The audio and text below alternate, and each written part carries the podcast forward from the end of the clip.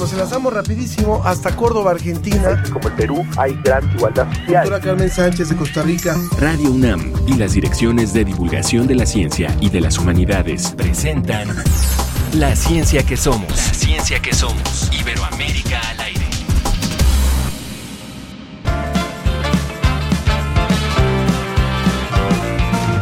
Cambiar patrones de conducta, no si hay uno que habiendo tanta cosa que asustan.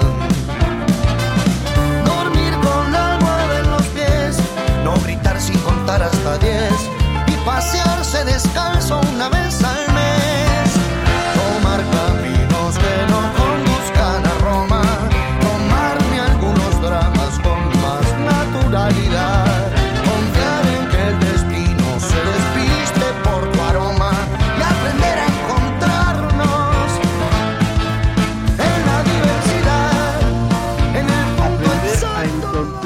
En la diversidad es lo que dice este, esta banda de rock argentina llamada Las Pastillas del Abuelo. Estábamos escuchando creatividad y me da muchísimo gusto darle la bienvenida a esta emisión de La Ciencia que Somos. Soy Ángel Figueroa. Como siempre, por supuesto, eh, le doy la bienvenida también a todas las emisoras que transmiten y retransmiten nuestra, nuestra señal en Colombia, en Argentina y por supuesto en todo el país a través de más de 50 estaciones. Les agradecemos muchísimo que hagan con nosotros esta, esta, esta emisión. Y bueno, este grupo, eh, Las Pastillas del Abuelo, es originaria del barrio de la Balvanera en la ciudad de Buenos Aires y fue lo que en los años 90 se llamó el rock barrial. Escuchamos un poquito más y le digo de qué vamos a hablar hoy.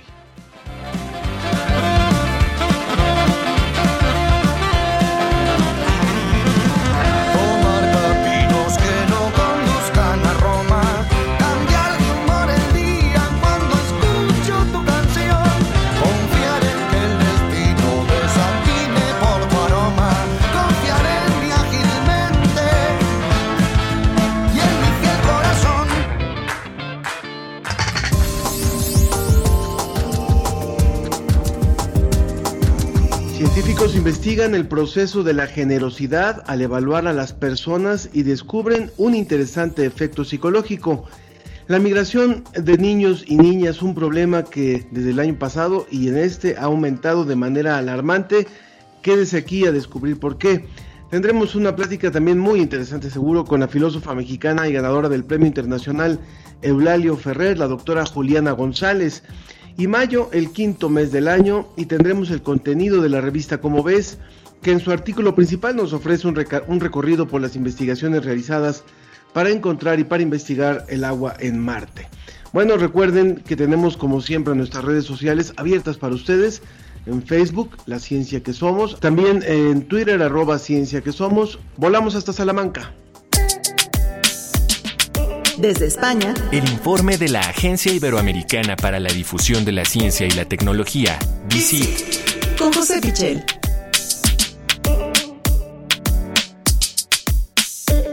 Mi querido José, te doy la bienvenida como siempre a este espacio y a este espacio también para la agencia DICIT, la Agencia Iberoamericana para la Difusión de la Ciencia y la Tecnología. Le recomiendo al público que visite su portal, vale mucho la pena y hay siempre información muy interesante.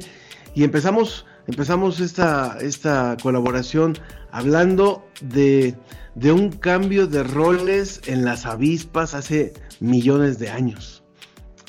Hola Ángel, ¿qué tal? Buenas tardes desde España, buenos días para vosotros. Encantado de estar eh, una vez más eh, aquí, un viernes más eh, para todos los oyentes. Sí, vamos a hablar de lo que podríamos llamar una auténtica revolución obrera, pero nos estamos refiriendo a las avispas y nos estamos refiriendo a hace muchísimo tiempo, 55 millones de años. Es una investigación que publicamos en DICIT y que nos llega desde Brasil. Son científicos eh, brasileños los que han estudiado este fenómeno y eh, este fenómeno es, eh, digamos, que ocurrió cuando tuvo lugar el surgimiento de la cordillera de los Andes. Hubo una serie de cambios eh, muy drásticos en todo el clima, en todo el medio ambiente de, toda América del Sur y eso provocó cambios muy importantes en el comportamiento de las avispas, por ejemplo. Ya sabemos que eh, las avispas, al igual que las abejas o las hormigas, funcionan con un sistema de castas. Hay eh, una avispa reina que pone huevos y otras que son obreras y realizan el resto de las tareas. Pero en este momento hace 55 millones de años hubo un cambio importante con todos estos eh, cambios de, ambiente, con este cambio en el ecosistema.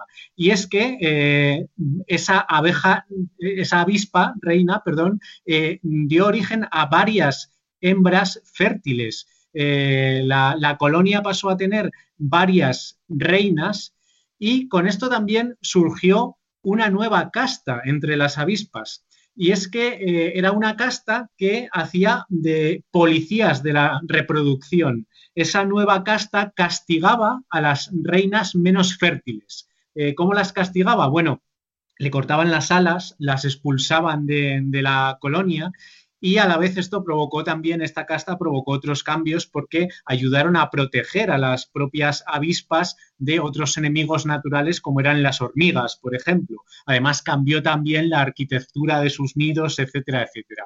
Bueno, de, todo este cambio, de toda esta eh, revolución, al final surgieron 250 especies nuevas de avispas que hoy en día, eh, digamos que tienen esa filogenética y eh, se agrupan en lo que los eh, brasileños conocen como marimbondo. Eh, es bueno, un nombre común que le dan a este grupo de, de avispas que además destacan por su agresividad. Todos estos comportamientos eh, que estamos eh, viendo de esa nueva casta contra eh, las abejas reinas, las avispas, perdón, me estoy confundiendo todo el rato, las avispas reinas menos fértiles, bueno, todo esto refleja bastante violencia, bastante agresividad, ¿no?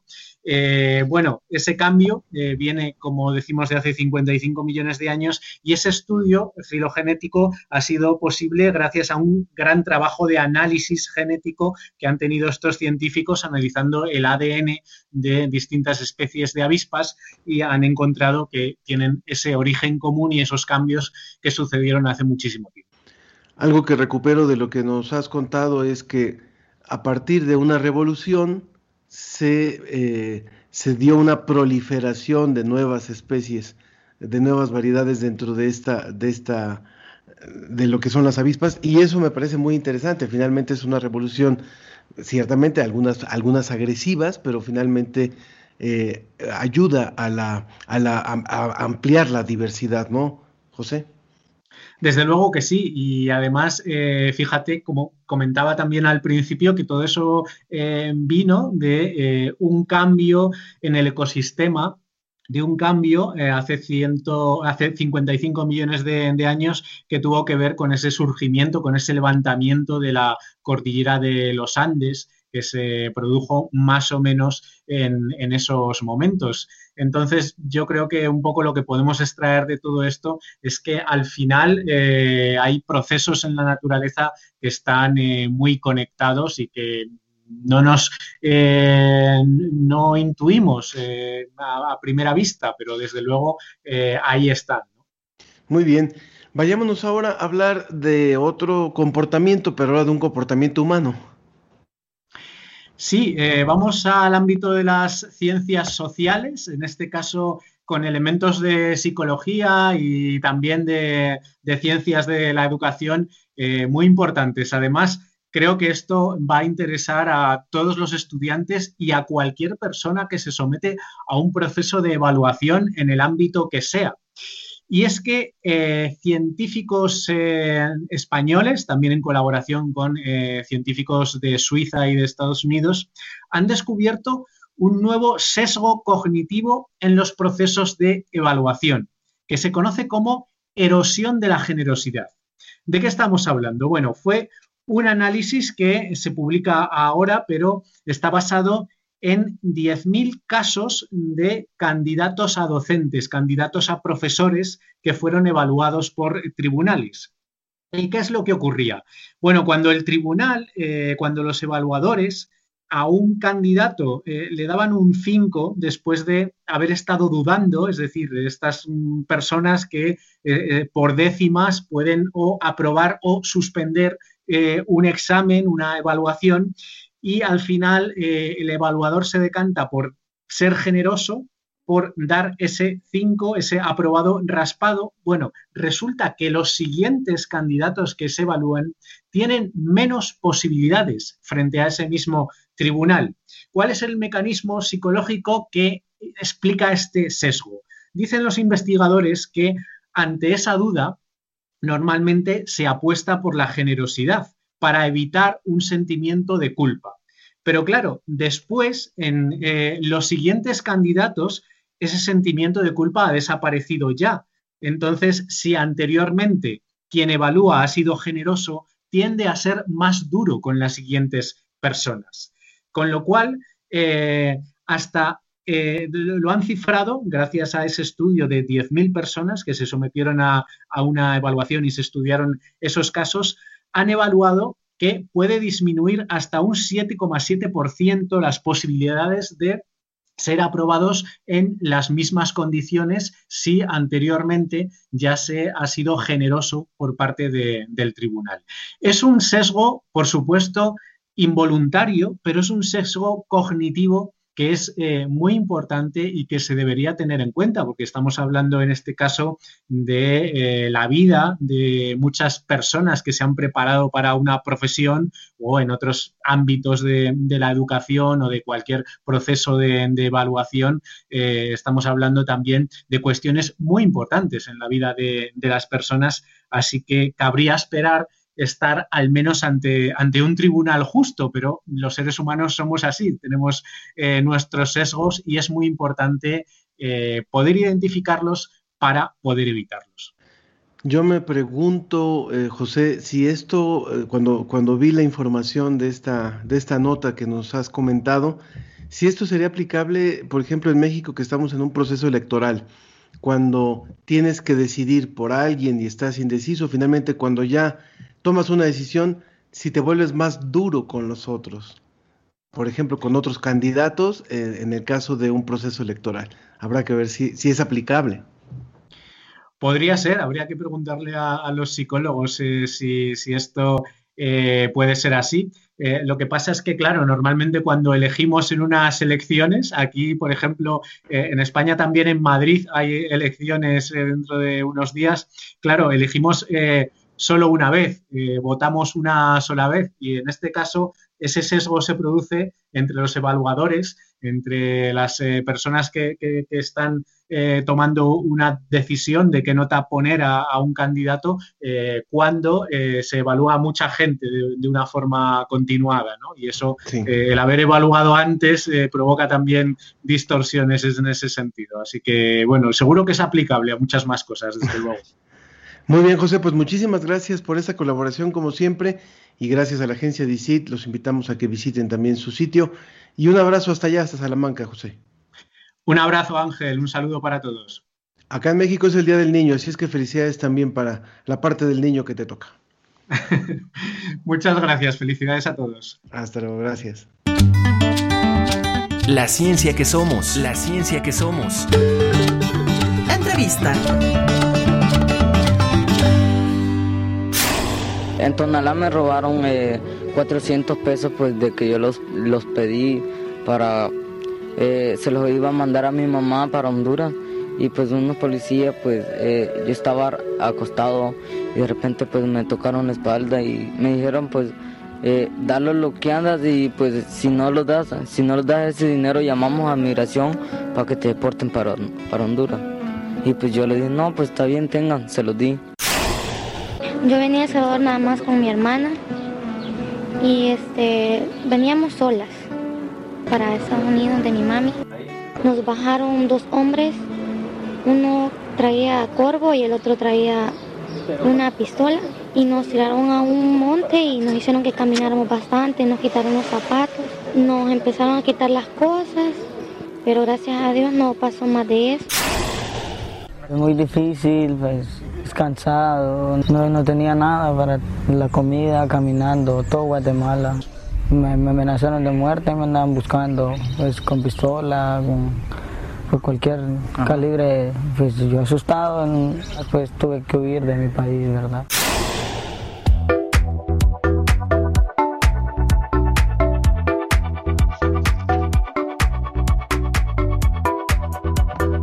30 de abril eh, celebramos en México el Día de los Niños y de las Niñas. Antes únicamente se llamaba el Día del Niño y justamente pues eh, nos permite esta celebración el poder hablar de otras infancias que no las están pasando nada bien. Eh, durante el último año se ha recrudecido la migración de, muchas personas hacia el norte, hacia los Estados Unidos, principalmente de, Centroamérica y de otros países. Y en esos grupos van a veces niños solos, a veces van niños acompañados, pero ciertamente son grupos que se enfrentan de forma muy, muy violenta a esta realidad. Y por eso hemos invitado a la doctora Luisa Morales. Ella es doctora en Derecho por la Universidad Nacional Autónoma de México, profesora y tutora del posgrado en Derecho de la Facultad de Estudios Superiores Acatlán y es investigadora nacional nivel 1. Bienvenida, doctora, ¿cómo está? Hola Ángel, buenos días. Muy bien, muchas gracias por la invitación y saludos a todo el auditorio. Saludos, muchísimas gracias. Bueno, pues eh, creo que tendremos que ser muy claros para hablar de cuál es la situación que estamos viviendo. ¿Qué tanto eh, podríamos hablar de que se ha recrudecido esta, esta realidad para niños y niñas centroamericanos, principalmente que viajan hacia los Estados Unidos?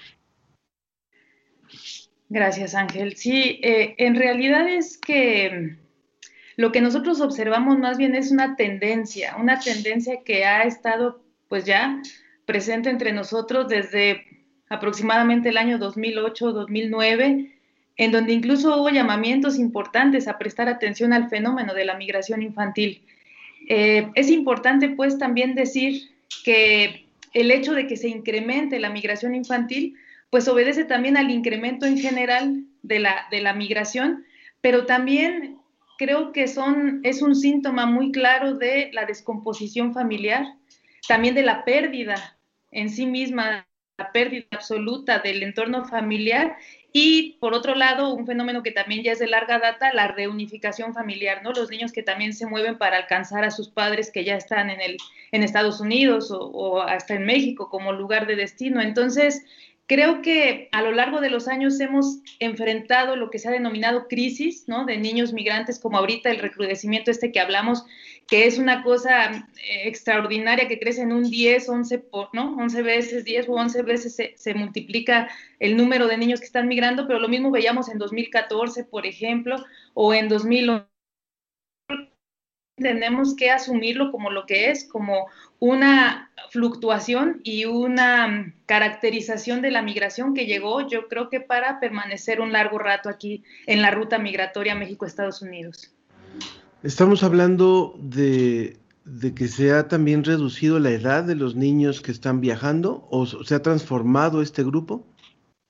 Sí, así es, Ángel. Eh, veíamos que tradicionalmente, pues el migrante era el padre de familia, el señor, un hombre en edad productiva, económicamente activo, que en cuanto alcanzaban la mayoría de edad migraban o tenían eh, esta intención de, trasladarse a, a, búsqueda de trabajo, porque también era como el principal factor de expulsión o de atracción de los Estados Unidos la posibilidad de encontrar empleo, pero hoy vemos que no, hoy vemos familias enteras, personas también adultas mayores, mujeres obviamente, y, toda la familia con ellos, aun cuando sean bebés, ¿no? Vemos eh, las imágenes y en trabajo de campo se observa que hay gran cantidad de niños, incluso que ni siquiera caminan, ¿no? Vienen hasta en carreola o vienen siendo transportados por sus propias madres o por los hermanos o hermanas mayores generalmente. Entonces sí se ha modificado muchísimo eh, la característica de los movimientos migratorios. Recuerdo muy bien eh, cuando en alguna ocasión estuve colaborando con, gente que trabajaba en cuestiones de migración, lo que decían los propios migrantes, que decían, eh, nadie quiere estar lejos de donde están sus muertos. O sea, la migración no es una, un acto eh, feliz, diría yo. O sea, no es un acto que, que realmente provoque un gran gozo a quien lo hace, sino es una gran necesidad muchas veces. Es la necesidad de la reunificación o es la necesidad de una mejora cuando se está en, una situación muy crítica, o es también la necesidad de, de, salvar la vida, como lo escuchábamos al principio de esta, de esta entrevista. Pero cuando estábamos en ese tema hace algunos años, no se daba de esa forma el, el fenómeno de los niños. Los niños se ha recrudecido muchísimo, como, como tú lo dices, en los últimos años. El decir, sabiendo que hay un enorme riesgo para recorrer todo, la parte de Centroamérica que les toca y luego todo México, con todos los riesgos que ellos saben que existen, y luego el riesgo que representa pasar al otro lado, y a pesar de eso, y llevar a los niños, decir, es que quiere decir, me la juego toda, o sea, ya no hay, ya no hay alternativa, y si quedo en el camino, quedo en el camino. Así es, Ángel. Desafortunadamente, los eh, factores que, como tú bien dices, obligan, podríamos incluso utilizar ese verbo a las personas a tomar la decisión de emigrar, pues son variados, ¿no? O sea, tenemos desde las cuestiones climáticas, que por ejemplo eso es algo muy específico de Honduras, que de décadas, ¿no? Tienen un desgaste en su ecosistema, en los territorios y que el año pasado todavía con las tormentas esta eh, Iota, ETA y que lo, realmente lo devastaron. Eh, ese podría ser un, un, aspecto. El otro, que es lo más característico de El Salvador, la violencia, las pandillas, la posibilidad de ser reclutados o asesinados o de alguna manera involucrados en corporaciones criminales muy peligrosas, la represión política, la falta de oportunidades económicas, o sea, no todo se reduce a lo económico y como bien dices, yo pienso que la persona que decide tomar a su niño pequeño, a su bebé, a toda su familia y emprender el viaje es porque no tiene posibilidades incluso de existencia en el país donde está, porque no parece racional pues que sabiendo tantos peligros que vamos a enfrentar en la ruta, vayamos y no solo yo, ¿no? sino trayendo conmigo a toda mi familia, o que los propios niños al verse solos y desamparados tomen la, decisión autónomamente, ¿no? Que también es mucho de lo que pasa, como el testimonio que presentabas de las niñas, dos niñas que deciden irse porque pues tienen que moverse de ahí. Entonces sí, efectivamente no es una decisión, digamos, completamente eh, voluntaria, claro que sí, al momento de ser una decisión demuestra cierta agencia, posibilidad, autonomía en las personas, pero que está condicionada fuertemente por factores estructurales eh, y, que son, pues yo diría, casi imposibles de vencer en, lo individual, ¿no? Por eso es que toman esta decisión. Permíteme recordarle al público, estamos hablando con la doctora Luisa Morales y los invitamos, ella es doctora en Derecho por la, por la UNAM y tutora del posgrado en Derecho de la facultad, en la Facultad de Estudios Superiores Acatlán. Nos pueden escribir en Facebook La Ciencia que Somos, en Twitter arroba Ciencia que Somos como lo ha hecho Samuel Uriel Villagómez, de Saludos desde Prepa 8 y Biopreservación. También nos dice Laura de la Fuente, saludos desde el Museo de Ciencia y Tecnología del Estado de Chiapas. Gracias por escucharnos por allá. Deberíamos hacer alguna colaboración con ustedes, Laura. Eh, también Resiliencia, Carla Salazar, saludos en la ciencia que somos, ya los estamos escuchando. Y bueno, es, es importante, se cumplieron 100 días del, del mandato de Joe Biden en los Estados Unidos y habló del tema de la migración y habló de la necesidad de ya establecer un nuevo, un nuevo vínculo y de proteger a los dreamers. ¿Qué puede representar esto para incrementar, para regularizar, para poner orden a, un fenómeno que es, eh, no, no se puede uno tapar los ojos ante esto? Claro, mira, es, es un, pienso yo que a veces esto es, muy ambivalente porque precisamente creo que el aumento que vemos en el número de personas que han eh, migrado en estos primeros meses del 2021 y finales del 2020 obedece también a la creencia, porque hasta el día de hoy creo que eso es, de que se van a facilitar los procesos de regularización y de solicitud de asilo en los Estados Unidos y que el único real que hay es que ya no está el, el, señor Trump en la presidencia y que ahora está un demócrata, ¿no? Ocupando esa, esa silla. Y también, bueno, él ha hecho hechos formales. Terminó, por ejemplo, ya interrumpió el programa Permanece en México, los protocolos de protección al migrante, es decir, hay algunos indicios de que se va a mover todo el sistema de solicitud de asilo y que él va a promover la gran reforma migratoria que se espera en los Estados Unidos desde hace años. Pero la verdad es que en los hechos, la, eh, pues el Congreso estadounidense está dividido y la fracción republicana pues no acepta esta idea de la, de la reforma. Incluso algunos demócratas, por ahí leí algunos testimonios que también pensaban que no era lo que creían, ¿no? Con la presidencia de Joe Biden.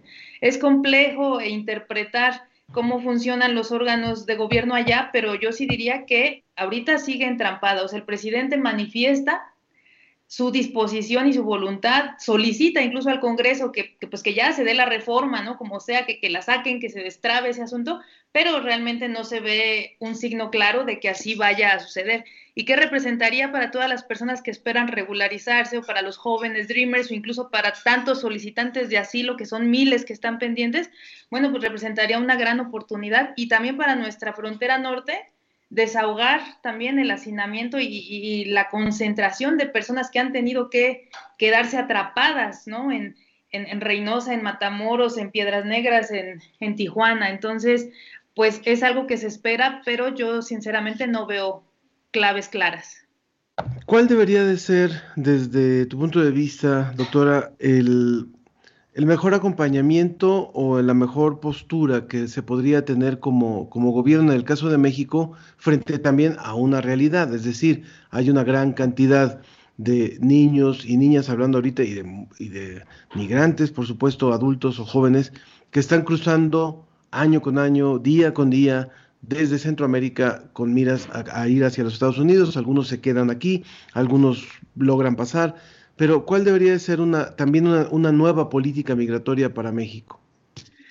Sí, pues mira, lo que yo observo y sobre todo desde mi postura de, de, abogada, ¿no? De jurista, es que nuestra normatividad, pues sí ofrece algo de, de, esperanza, ¿no? La ley de migración tiene esta ambigüedad en que por un lado se basa y, y, y estar eh, de acuerdo en la protección de los derechos humanos de todas las personas independientemente de situación migratoria, pero por otra tiene un, un cariz absolutamente o muy, muy, muy fuerte en materia de seguridad, ¿no?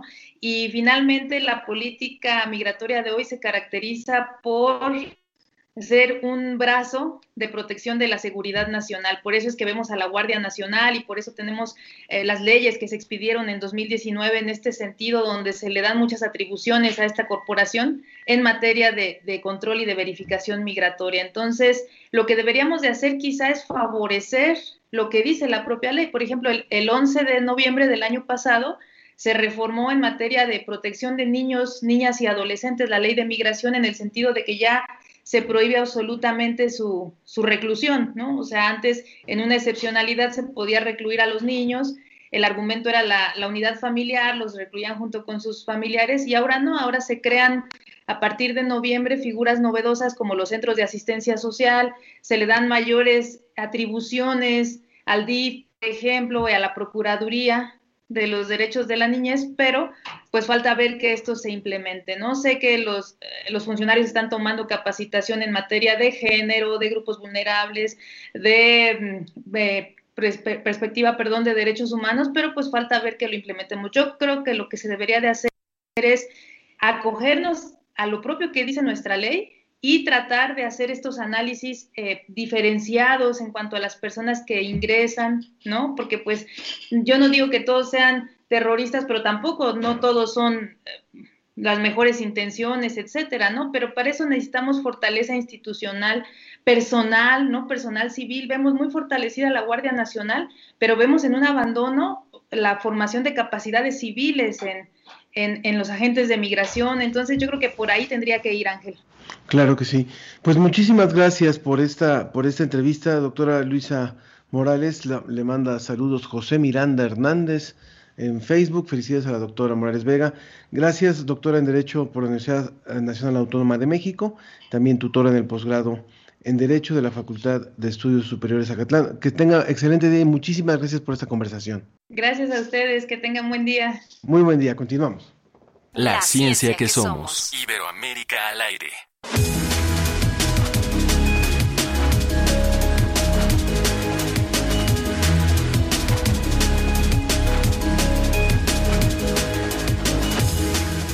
Continuamos la ciencia que somos y me da muchísimo gusto darle la bienvenida a, la doctora Juliana González, nuestra doctora Juliana González de la UNAM, quien es filósofa, profesora, investigadora nacional emérita, doctora honoris causa por parte de la UNAM y quien, como lo dijimos hace unos días, recibió el Premio Internacional Eulalio Ferrer. Bienvenida a este su espacio, doctora. Gracias por estar con nosotros y un saludo hasta Tepoztlán. ¿Dónde está usted? Mil, mil gracias y bienvenidos ustedes también a Tepoztlán. Muchas gracias. Eso que escuchamos de fondo son por ahí algunas cigarras que ya es la temporada justamente previo a las lluvias. Ojalá que ya pronto las lluvias, ¿verdad? Doctora, pues hay, unos cuantos minutos, desgraciadamente, y queremos sacarle mucho provecho a hablar con usted. Lo primero, a mí me gustaría hablar del presente y después hablamos un poquito del pasado, aprovechando la, experiencia y la, elocuencia que tiene usted, porque recuerdo usted hablaba de, ha citado Heráclito cuando habla de las, de las formas de la individualidad y de estas dos formas, dos grandes formas de la individualidad. Y creo que es algo que tiene mucho que ver con lo que estamos viviendo hoy. O sea, en un mundo que nos está eh, estrellando en la cara muchas cosas, pareciera que si no entendemos a vivir de una o de otra forma no vamos a salir adelante. No sé si pudiera explicarnos un poquito y hacer una adecuación al momento de la pandemia con esta con este ser humano dormido y el ser humano despierto. me parece muy bien su forma de introducirlo. Eh, sí, estamos ante una situación en que eh, podemos quedarnos dormidos y de hecho hay yo creo que mucha gente que tiende a este permanecer dormido en muchos sentidos, ¿no? En, una, en primer lugar, a estar dormido desde el punto de vista emocional, que es el más fuerte. El hecho mismo de sentirnos o sabernos pues afectados por una plaga, por ahí empezamos, ¿no? Es, es una plaga que está invadiendo el todo, el mundo, en realidad es algo extraordinario el hecho de que no estemos libres de poder caminar, respirar, estar en el mundo de una manera natural con todos sus defectos y lo que usted quiera, pero el hecho de estar eh, comprimidos de alguna manera por una presencia de un animalito que nos está impidiendo respirar y a muchos impidiendo vivir, esto es terrible, esto es terrible para, para toda la humanidad, o sea, no, no estamos hablando de algo que esto es lo que es tan excepcional. No estamos hablando de algo local o focal, estamos hablando de un fenómeno que está afectando a la humanidad entera. Y en lugares como, qué sé yo, el caso de la India ahora, que parece que es el más grave y el más eh, lamentable en cuanto a la afectación que está teniendo esta, esta pandemia, ¿no? Entonces, por ahí estamos todos preocupados, todos angustiados, y con una necesidad de salir adelante. Y usted lo planteaba muy bien, es que eh, está, uno puede estar hundido, subido, dormido, como quiera, pero la, vida nos impulsa a salir adelante, a seguir viviendo, a seguir pensando, a seguir creyendo, a seguir amando y a seguir esperando el bien de la existencia, ¿no? Entonces, este juego de un estado de gris de, tristeza, de peligro, y al mismo tiempo un imperativo ético de que levantar la cabeza y tener esperanza, creo yo que es el estado en que está toda la humanidad. ¿Qué importancia tomaría en este caso entonces el, sentido colectivo frente al sentido más individual, más del ser encerrado en su mundo? Bueno, es que en el fondo el sentido colectivo es el que me invitaría a este, a este despertar, a este eh, hablar, a este comunicarnos los unos con los otros y tener fe en que, que la vida sigue y que seguirá y, que, mire, que en verdad está tan amenazado como en realidad yo creo que es uno de los momentos más eh, eh, límites que hemos vivido. Al menos yo con mis 84 años le puedo decir, en toda mi vida yo no, sabía de la existencia, bueno, lo sabía por la historia, pero aún así, esto, estos momentos, de la, este momento de la humanidad eh, verdaderamente ahogada por, por algo que nos impide la vida natural, la vida normal. Entonces esto sí es una situación muy difícil, pero al mismo tiempo vuelvo, insisto, en que ahí está abierta la esperanza y usted dice, usted habla de la diferencia entre lo colectivo y lo individual, eh, sin duda, sin duda. Eh, tiene que ser decisión individual, pero al mismo tiempo lo colectivo, lo comunitario nos tiene que mover a, los individuos y viceversa. Entonces, es un juego de todos y cada uno. ¿no? Claro. En ese sentido, estamos hablando con la doctora Juliana González, filósofa eh, e investigadora emérita y doctora honoris causa por parte de la UNAM, doctora honoris causa por parte de la UNAM. Eh, yo le preguntaría también, en, el último año, a partir de que empezó la pandemia, se ha hablado mucho de la trascendencia de la ciencia y la ciencia ha sido fundamental para el desarrollo muy acelerado, muy, eh, eh, muy novedoso de un corto tiempo de una serie de vacunas que ya están aplicándose y que están funcionando eh, lo mejor posible en cuestiones de inmunidad.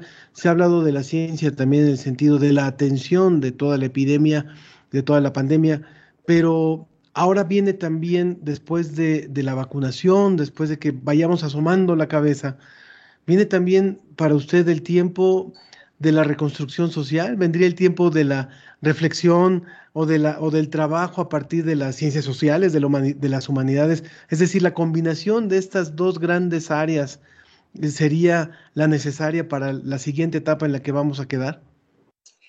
Sin lugar a dudas, además el hecho de que, tal como lo plantea usted, pues me deja simplemente la obligación de repetirlo. o sea, eh, sí, son efectivamente las dos cosas. Por un lado, pues lo que puede estar logrando la ciencia y que realmente estamos agarrados de que en verdad se resuelva desde el punto de vista científico este, esta amenaza tan tremenda por la que estamos atravesando. Pero lo que viene es preocupante porque ha habido una decadencia, porque ha habido, porque ha habido una caída de muchos grupos, de muchos, pérdida de trabajo. Esto se dice muy rápidamente, pero ¿cuánta gente ha perdido su, su, su lugar de vida, su lugar de todo, su, su perspectiva vital, no solo su lugar de trabajo? su perspectiva vital. Han caído muchas cosas en este momento histórico. Entonces, la resurrección o la recuperación del sentido de la vida, de volver a recobrar mi sentido de, qué hago, de qué vivo, de qué quiero, de a dónde voy, a dónde vamos, esto nos va a costar mucho trabajo, tiempo, creo yo. Creo que si en algo tenemos que poner un gran, eh, una gran esperanza, es en la gente joven yo apuesto por los, los, jóvenes tienen, tienen ahí una fuerza y tienen una capacidad y un estado de alma, si usted quiere, que los favorece para que de veras impulsen a esta humanidad a que se, a que se levante y a que volvamos a creer y a ser y a vivir de la manera más eh, plena posible. Hablando de los... Perdón, Tiempos difíciles, digo, vienen tiempos difíciles. Hablando de estos jóvenes, doctora Juliana, eh, usted fue estudiante de la Facultad de Filosofía, fue después su directora, y, eso estamos hablando de hace algunas décadas, donde ser, eh, hacer filosofía y ser joven mujer filósofa era distinto a lo que representa ahora. ¿Qué le diría a las jóvenes que hoy nos están escuchando en la ciencia que somos eh, y que quieren hacer filosofía? que hagan filosofía. ¿Qué otra cosa les puedo decir? Eh, confío en ellas y creo además que es importante la, también el, movimiento feminista en el sentido más eh, noble de la palabra, es decir, la presencia de la, de la mujer en el todo de la cultura, de la historia, me parece absolutamente indispensable. No es nuevo, nosotros lo venimos viviendo ya tiempo atrás, pero como está en el presente, yo creo que es importantísimo de verdad que se haga una, una unidad, pero con el respeto recíproco intersexual, que es fundamental. Y esta posibilidad de que en verdad podamos eh, hacer un mundo cada día mejor. ¿Qué otra cosa nos queda? Un mundo muy difícil. Y vuelvo e insisto, creo que pocas veces en la historia hemos tenido retos tan fuertes como los que tiene el presente y el futuro que viene enseguida. Entonces, para todos estos jóvenes les toca algo muy duro que, que jugar, pero hay que confiar. Si no tienen la fe ellos y la esperanza y la, y la certidumbre incluso profunda en que lo humano vale poco, si no tienen esto, pero si lo tienen, no hay problema. O habrá problemas, pero, pero lo que es este, salir adelante.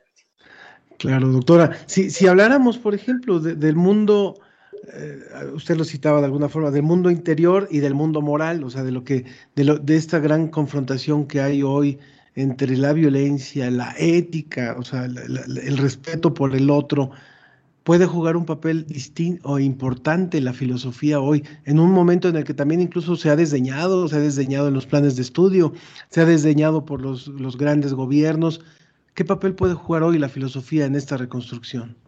Cuando yo le hablo de los jóvenes, y cuando estoy pensando en los jóvenes, un poco estoy pensando en lo mismo, en este estado de la necesidad de valoración, de, comunicación interhumana, de fe de los unos en los otros, de la capacidad que el ser humano, desde la gente joven, desde el que tiene esperanza y futuro, pueda realmente mover la historia.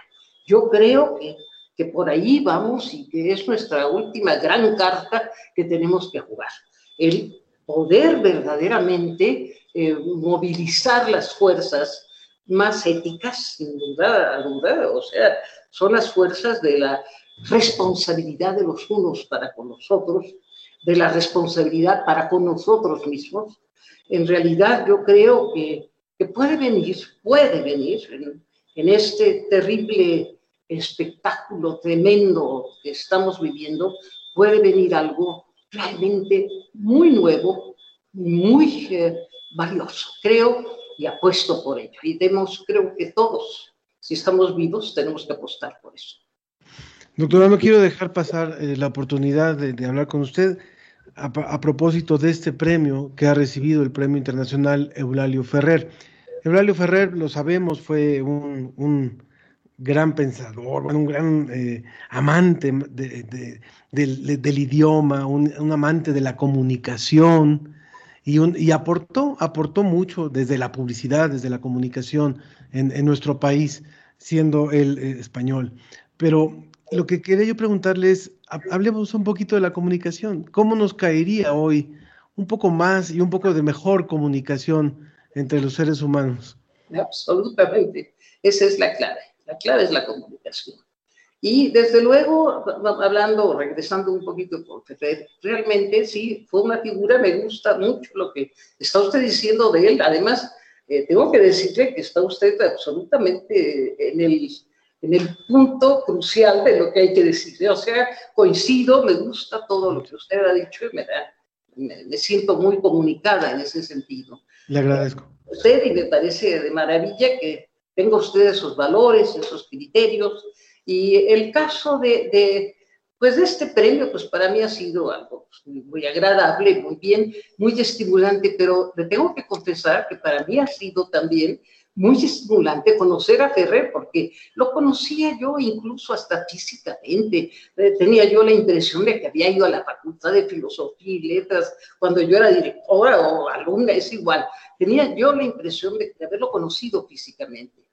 Y es posible que sí, pero no, no recordé cuándo y dónde. Pero eh, una vez que me metí más a estudiarlo y ver todo lo que ha sido como eso, como un hombre con un carácter realmente excepcional y con unas ganas de dar al otro y servir al otro, que realmente fue una gente excepcional a pesar de ser un millonario, por decirlo de alguna manera. Fue un hombre que pudo hacer, que fue desde la miseria, porque también vivió etapas de mucha pobreza y mucha dificultad cuando regresó de España, la guerra, todo esto, ¿no?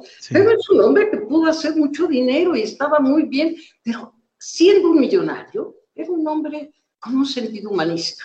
Eso ya es para mí absolutamente excepcional. Y es algo que me ha gustado. El premio obviamente pues, me tiene que satisfacer, pero satisfacen los valores que pueden haber detrás de, esto, porque puede haber muchos premios que a lo mejor no dicen nada desde el punto de vista de adentro, ¿no? De, lo humano. En cambio, este sí lo dice por, por estos detalles que usted es el que ha en realidad tocado el punto central, los puntos centrales. Yo le agradezco muchísimo, doctora, y quisiera eh, ir cerrando algo que no le haya preguntado a usted y que hoy considera importante decirle al público que nos está escuchando y que nos está viendo. Que tengamos fe. Creo que es lo principal que confiemos en nuestros valores, en lo que, en lo que se ha logrado, en lo que tenemos. Mire, además como universitarios, pensando en nuestra nuestra madre universidad, en, nuestras, en nuestra formación espiritual, cultural que tenemos, pues tenemos el gran capital para poder enfrentar esta situación dura que viene, está en la que estamos, y creo yo que en esta realidad, de esta realidad, tenemos que salir para eh, hacer lo mejor que se pueda.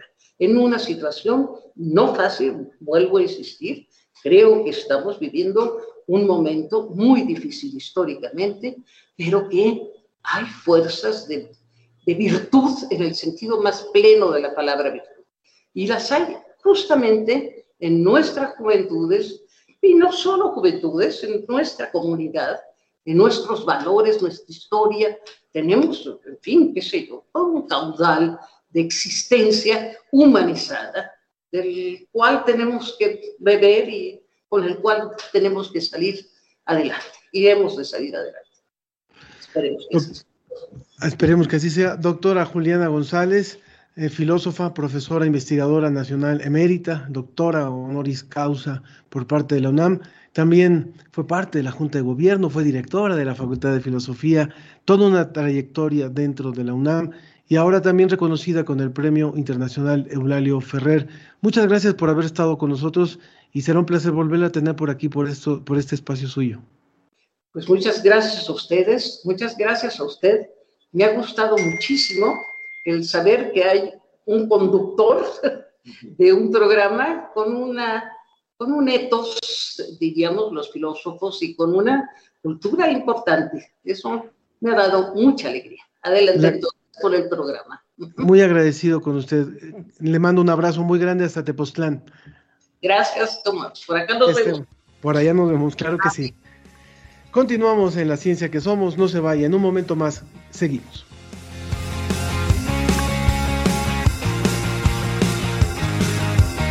Siente miedo, el azar y lo cruel se mofan de él últimamente. El deseo ya no eriza la piel, ya no hay cartel que lo alimente.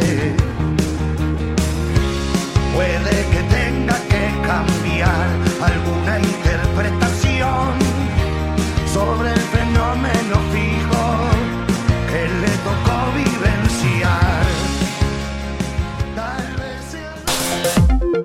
¿Cómo ves? Revista Cómo ves.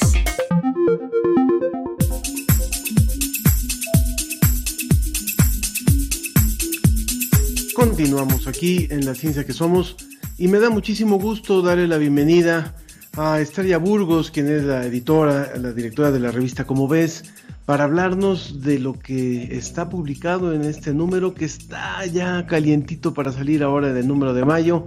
¿Cómo estás, Estrella? Muy buenos días. Buenos días, Ángel. Buenos días a todos los radioescuchas. Pues muy contenta de estar con ustedes. Como siempre es un gusto, Estrella, y también para que hablemos de, de este número y de lo que de lo que ofrece. Ya trae por ahí el tema de Marte, que ahorita es un tema que está eh, muy muy presente. Cuéntanos, por favor. Sí, bueno, todos en, en febrero estábamos muy emocionados viendo cómo amartizaba. en realidad se sigue diciendo aterrizaba, pero, pero aterrizaba en Marte este, este robotito maravilloso. Pero bueno, esta es el, una de las últimas misiones a Marte de más de 60 misiones espaciales que ha habido, eh, no tripuladas al, planeta rojo, y, muchas de ellas, pues su objetivo ha sido buscar agua. Y esta nueva, el, Perseverancia se llama, el Perseverance, pues tam también una parte muy importante es esa, ¿no? De, sabemos que hay agua. La cuestión es si hay agua líquida o hubo agua líquida. Porque claro, nosotros, para nosotros, pues el agua líquida está asociada con la vida, con la posible existencia de vida. Entonces, este es un artículo muy bonito de Alberto Flandes que nos ha escrito muchas cosas de misiones espaciales. Él, de hecho, trabajó en un par de ellas, en este otro recuerdo, la Cassini, eh, y siempre nos está poniendo al día. Entonces ahora, ya después de toda la, la locura mediática que fue lo de, la, lo de la navecita y lo del robotito, pues ahora, ¿por qué? ¿Y qué se sabe hasta ahora? ¿Y qué han encontrado estas misiones? ¿Y qué están buscando las nuevas? Que no solo es la de la NASA, que también hay una de los países, eh, los Árabes Unidos, los Emiratos Árabes Unidos, y una de China. Eh, esas no tuvieron tanto, tanta cobertura, pero también están por ahí. Entonces, pues yo creo que vamos a aprender mucho muy pronto, pero es muy interesante conocer la historia que llevó a todo esto, Ángel. Y bueno, y un poco desafanarnos un ratito de la pandemia, ¿no? Ya pensar. Por supuesto. Háblanos también, eh, bueno, entonces esto está en el, en el artículo central, el, el de portada, sí. Tema de, el, tema de, Marte, pero también por ahí tenemos algo sobre la lactosa, sobre la intolerancia a la lactosa, que es algo que afecta a mucha gente. A mucha gente, sí. Fíjate que a mí como tengo la suerte de que no me afecte, no tengo ese problema, pues me sorprendió que, que, afecte a tantas personas y además yo no tenía ni idea de dónde, de dónde venía ese problema o por qué se genera, que, es, que, es, pues que te provoca mucho malestar cuando consumes lácteos.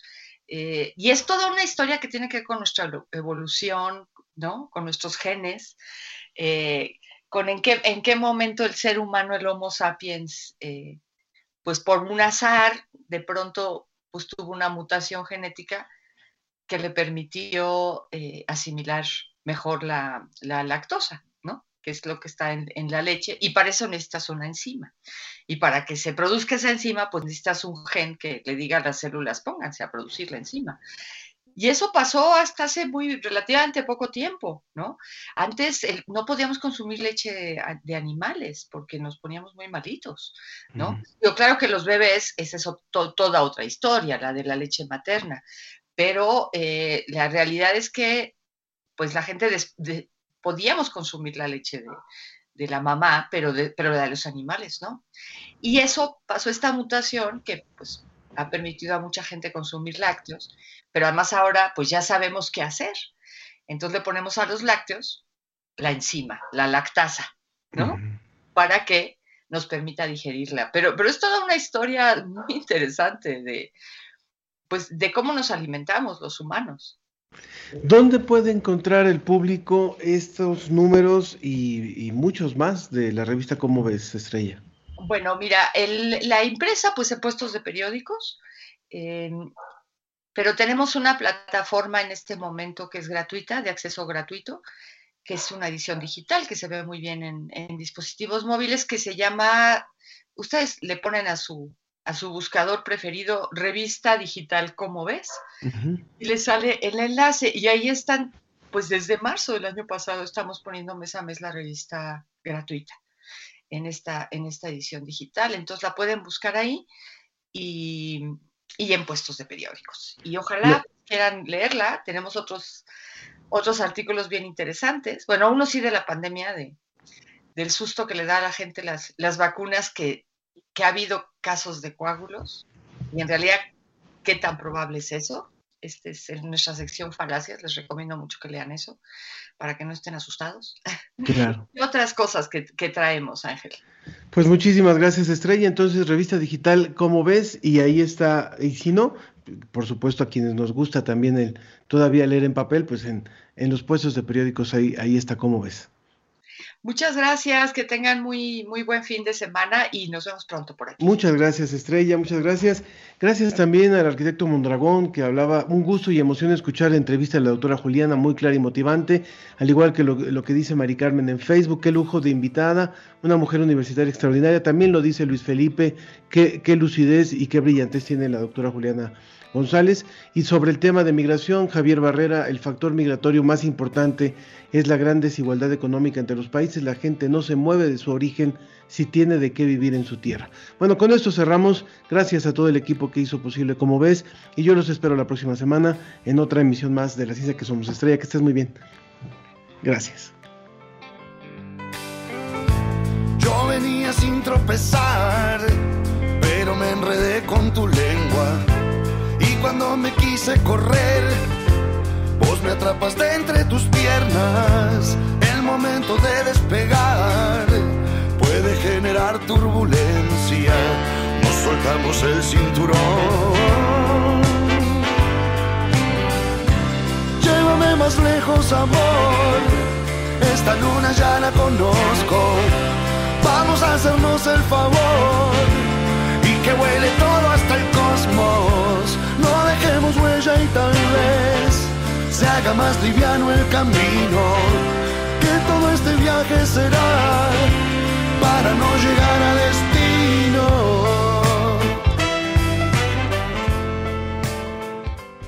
Esto fue La Ciencia que Somos. Iberoamérica al aire. La Ciencia que Somos. La Ciencia que Somos. Una coproducción de Radio UNAM y las direcciones de divulgación de la ciencia y de las humanidades.